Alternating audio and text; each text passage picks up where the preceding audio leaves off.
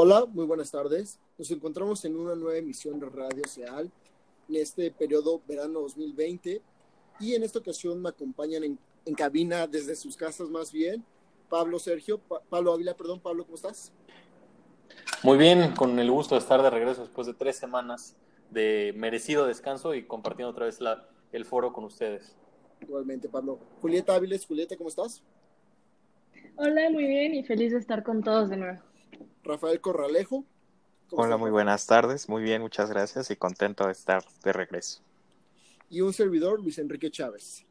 Y bueno, híjole, yo creo que en esta ocasión tenemos muchos temas que comentar. En tres semanas pasaron un chorro de cosas en el mundo.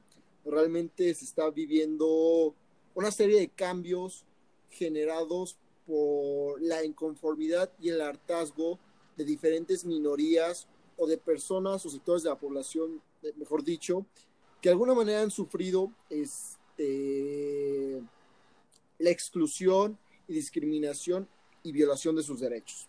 Es importante visibilizar estas situaciones y de alguna manera combatirlas.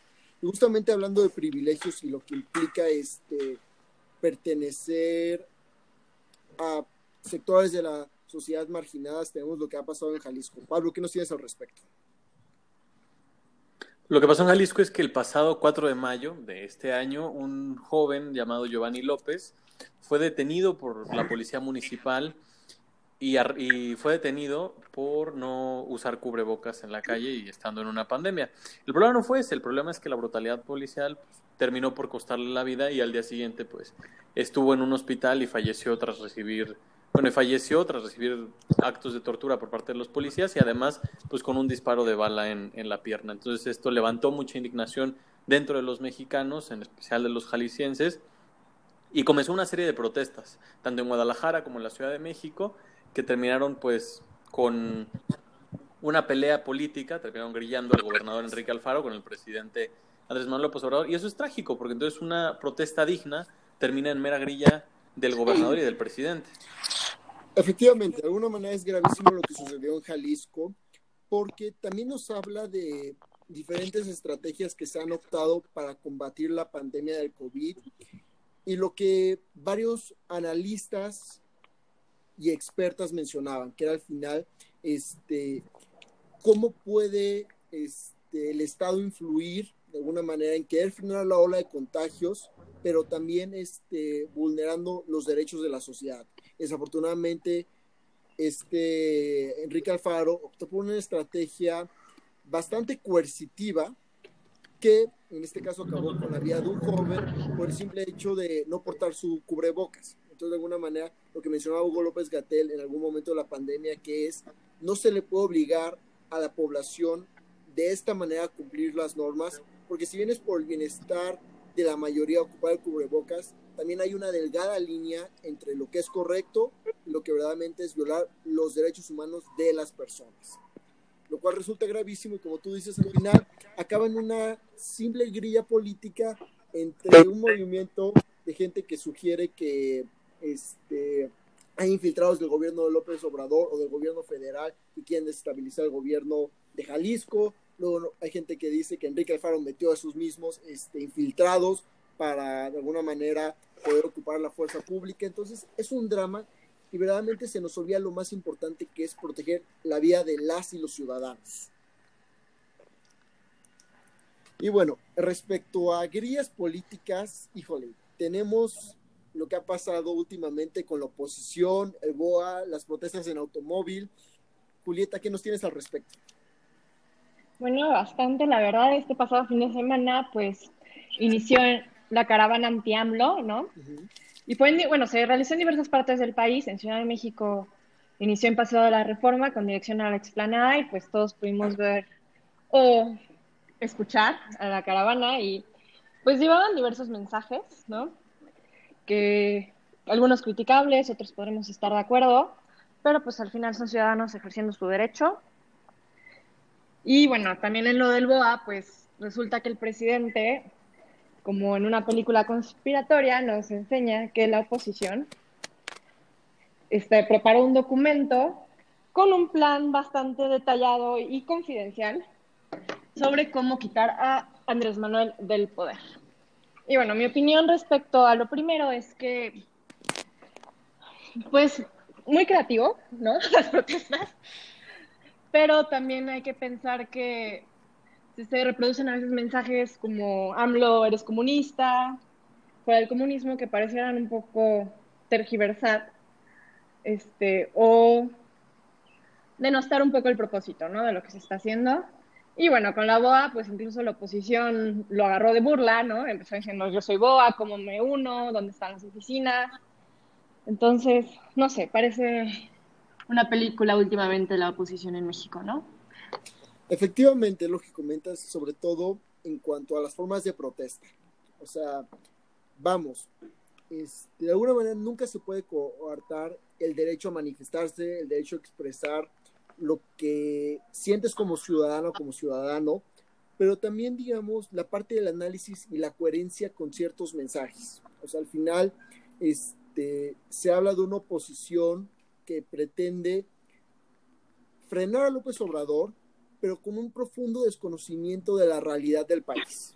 En cuanto a esto, o sea, lo que vamos es que si bien este, puedes estar en contra del plan, lo que muchas veces se propone son cosas que son ajenas a la realidad de un país con unas tasas de, pobreza del 70%, este, 60-70%, una serie de personas que de alguna manera votan por una opción que les promete este, mejorar sus condiciones de vida, mientras que otros se ven de alguna manera agredidas por esta opción y pretenden decir que todo aquello que busca una igualdad es comunismo o es socialismo, cuando ni siquiera se conocen las definiciones a profundidad. Y respecto a lo del BOA, pues eh. dime, dime. Ah, bueno, quería añadir un poco que, o sea, aunque no hay otra forma de protestar ahorita por la situación en la que nos encontramos, y pues sí, automóviles tal vez sea lo más creativo, como un país con un porcentaje tan alto de pobreza es una protesta a la que muchos no tienen acceso, ¿no? Y que también, o sea, a mí me gustaría, o sea, si buscas un poco quién organizó esta caravana, claramente hubo pues, gente de todos lados, ¿no? Pero lo organiza estos de Frena, ¿no? Frente Nacional Anti-AMLO. Y incluso lo que piden es la renuncia de un presidente que tiene muchísima aprobación, aunque a veces baja y demás, pero tiene muchísima. Entonces, sería bueno que enfocáramos un poco a qué no nos gusta, ¿no? De la presidencia o qué no les gusta, ¿no? Tal plan, tal acción, en vez de estar pidiendo una renuncia que una gran parte de la población ni quiere ni busca, ¿no? Entonces...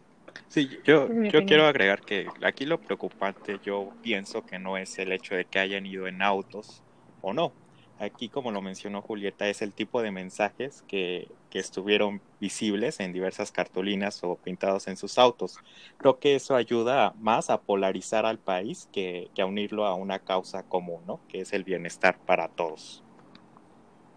Efectivamente, este desconocimiento de alguna manera de la realidad de otras mexicanas y mexicanos y que polariza. O sea, ustedes recordarán en las primeras protestas esta imagen de una persona en el camión que ve la caravana pasar y les mienta a la madre.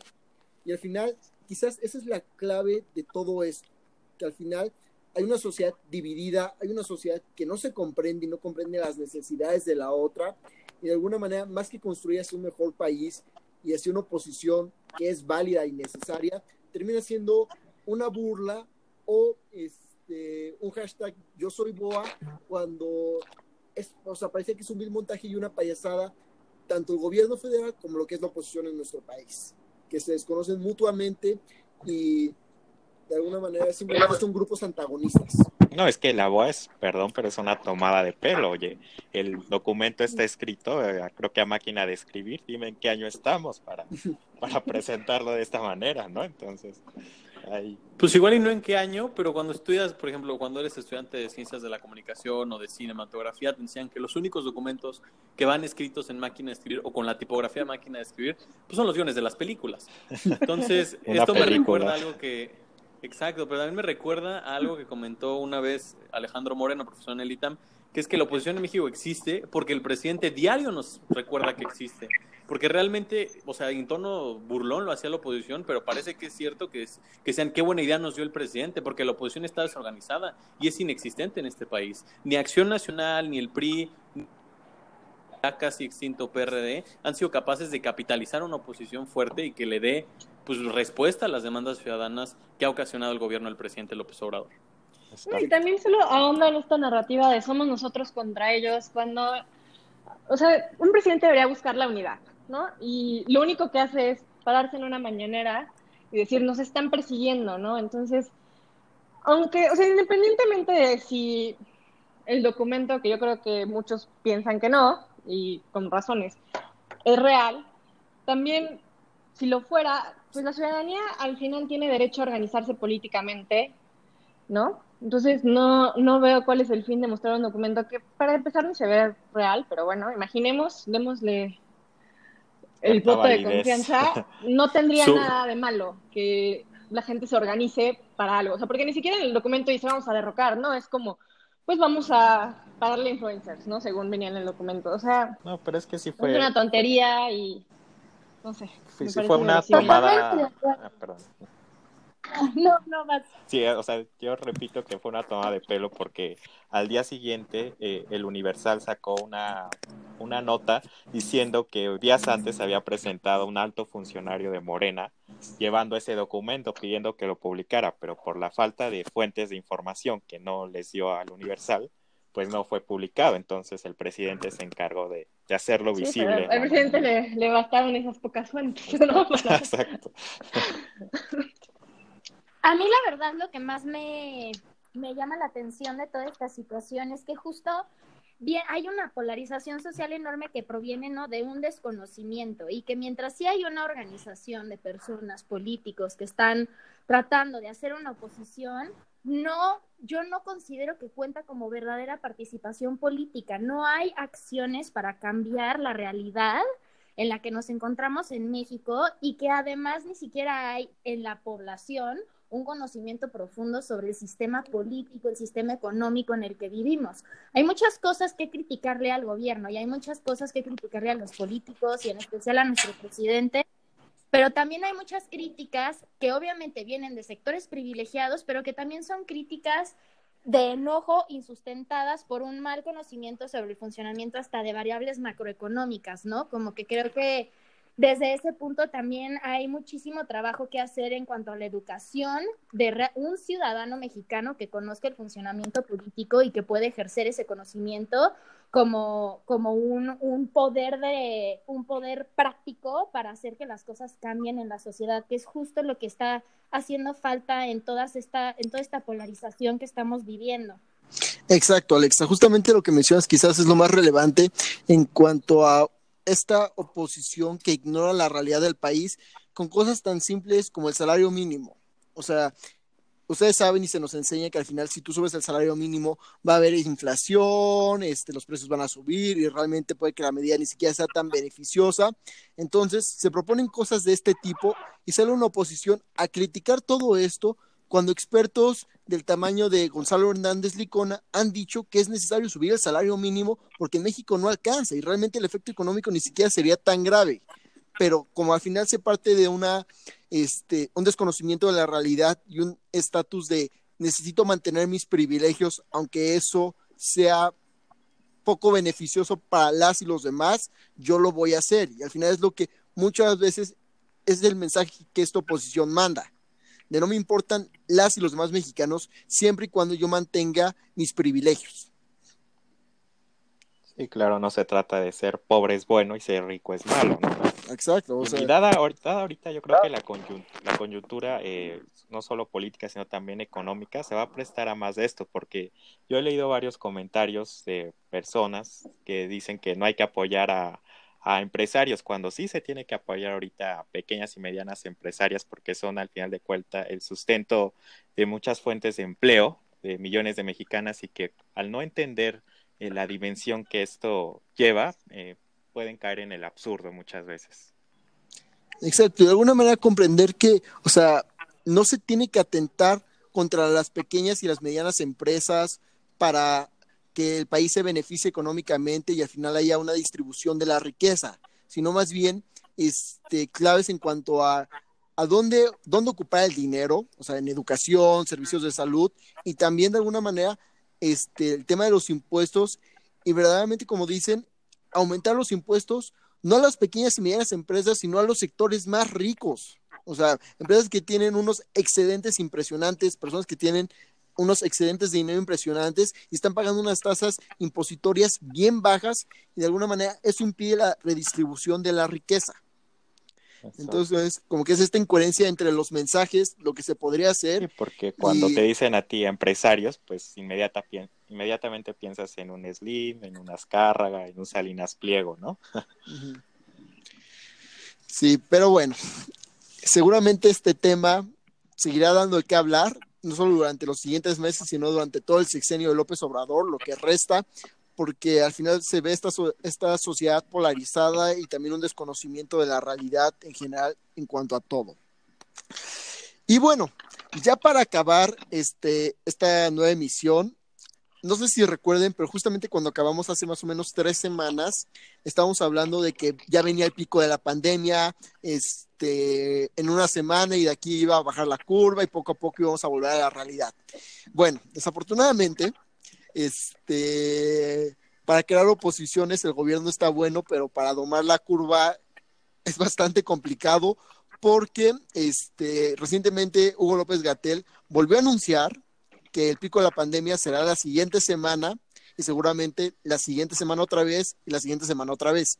Entonces, de alguna manera, este, el tema del COVID-19 da para largo este, en cuanto a la estrategia que está ocupando el gobierno y la falta de congruencia en los mensajes, en cuanto a que este, se señala que se va a volver a la normalidad con 31 estados en rojo, este, y luego que siempre no, y luego el presidente sale y dice que bueno, yo ya me voy a hacer mis giras porque pues yo tengo que hacerlas, este, cuando, este, no olvidemos que el virus está presente, y hay muchas personas que ya están rompiendo con la cuarentena, aún teniendo el privilegio de poder quedarse en sus casas. Porque aquí hay una realidad y hay algo que no se critica. Hay gente que se puede quedar y hay personas que por su situación socioeconómica no lo pueden hacer. De alguna manera la idea es que quienes se puedan quedar, este, no estén en las calles para reducir las tasas de contagio y permitir que quienes sí necesitan salir puedan salir de una manera más segura pero aquí a todo mundo le está valiendo ya esta situación y lo único que se va a generar es este que la pandemia dure muchísimo más tiempo y que quizás pasamos Navidad este, en nuestras casas. Pues sí, porque aparte hay que tomar en cuenta que en Navidad, o sea, es el COVID es una enfermedad respiratoria y en invierno las enfermedades respiratorias son más prolíficas. Por eso se habla que incluso el siguiente semestre tampoco pueda darse en las aulas, porque inicia como invierno hasta febrero. Entonces, pues es un, es un problema que ahí puede haber una segunda o hasta tercera ola, depende de cómo se comporten estos momentos. Y pues sí, o sea, afirmando lo que dijiste, el problema no es que salgan si tienen que salir, el problema es que salgan a fiestas, a reuniones, a, restaurantes, o pueden pedir a domicilio, o pueden aguantar dos meses sin ir a una fiesta.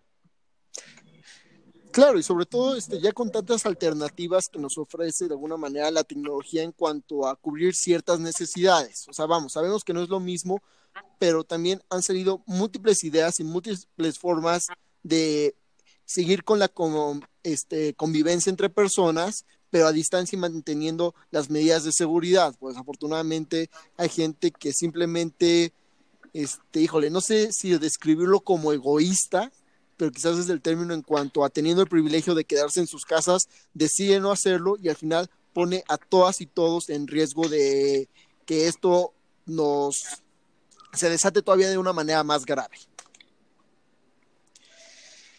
Pero bueno. también, o sea, retomando un poquito lo que decías al principio, se nota también mucha desorganización del gobierno que, bueno, tenemos a AMLO haciendo su gira diciendo que en su decálogo, ¿no? También estuvo interesante, que tenemos un derecho al aire libre y que hay que enfrentar todo con optimismo, Mientras Gatel te está diciendo que te quedes en tu casa y que cada siguiente semana va a haber un pico, ¿no? Entonces, no sé, o sea, claro que estoy de acuerdo, pero también es muy difícil para la población con tantos mensajes, ¿no? Contradictorios de un lado y del otro. Claro, al final aquí la culpa la tienen, digamos, bueno, no la culpa, pero el problema, o sea, toca dos partes. Una que es el gobierno y cómo este, propone una estrategia y cuál es la coherencia de sus mensajes, este, el tema de la salud, de la infraestructura, que eso le incluye exclusivamente a él, y la otra parte que es la parte de las, los ciudadanos, que al final este, es cómo nosotras y nosotros recibimos estos mensajes y que también los acatamos. O sea, al final se vuelve la cuestión del teléfono descompuesto, pero también ese teléfono tiene una responsabilidad de las partes involucradas, que es, digamos, a lo que habría que aspirar cada quien desde su trinchera, de alguna manera, este, trabajar para bajar la curva y que el país salga bien librado de esta situación. Que digo, lo veo difícil, pero este, teóricamente hablando. Exacto. Y bueno, creo que en esta ocasión ya tocamos todos los temas, a no ser que quieran comentar algo más. Y si no, va a ser este un gusto escucharlos y escucharlas el próximo lunes con los temas del boletín. Entonces ya está. Julieta, Alexa, Pablo, Rafa, muchísimas gracias por estar una vez más aquí en cabina con nosotros y nosotras y nos escuchamos el próximo lunes. Perfecto, muchas gracias. Gracias. Saludos a todos.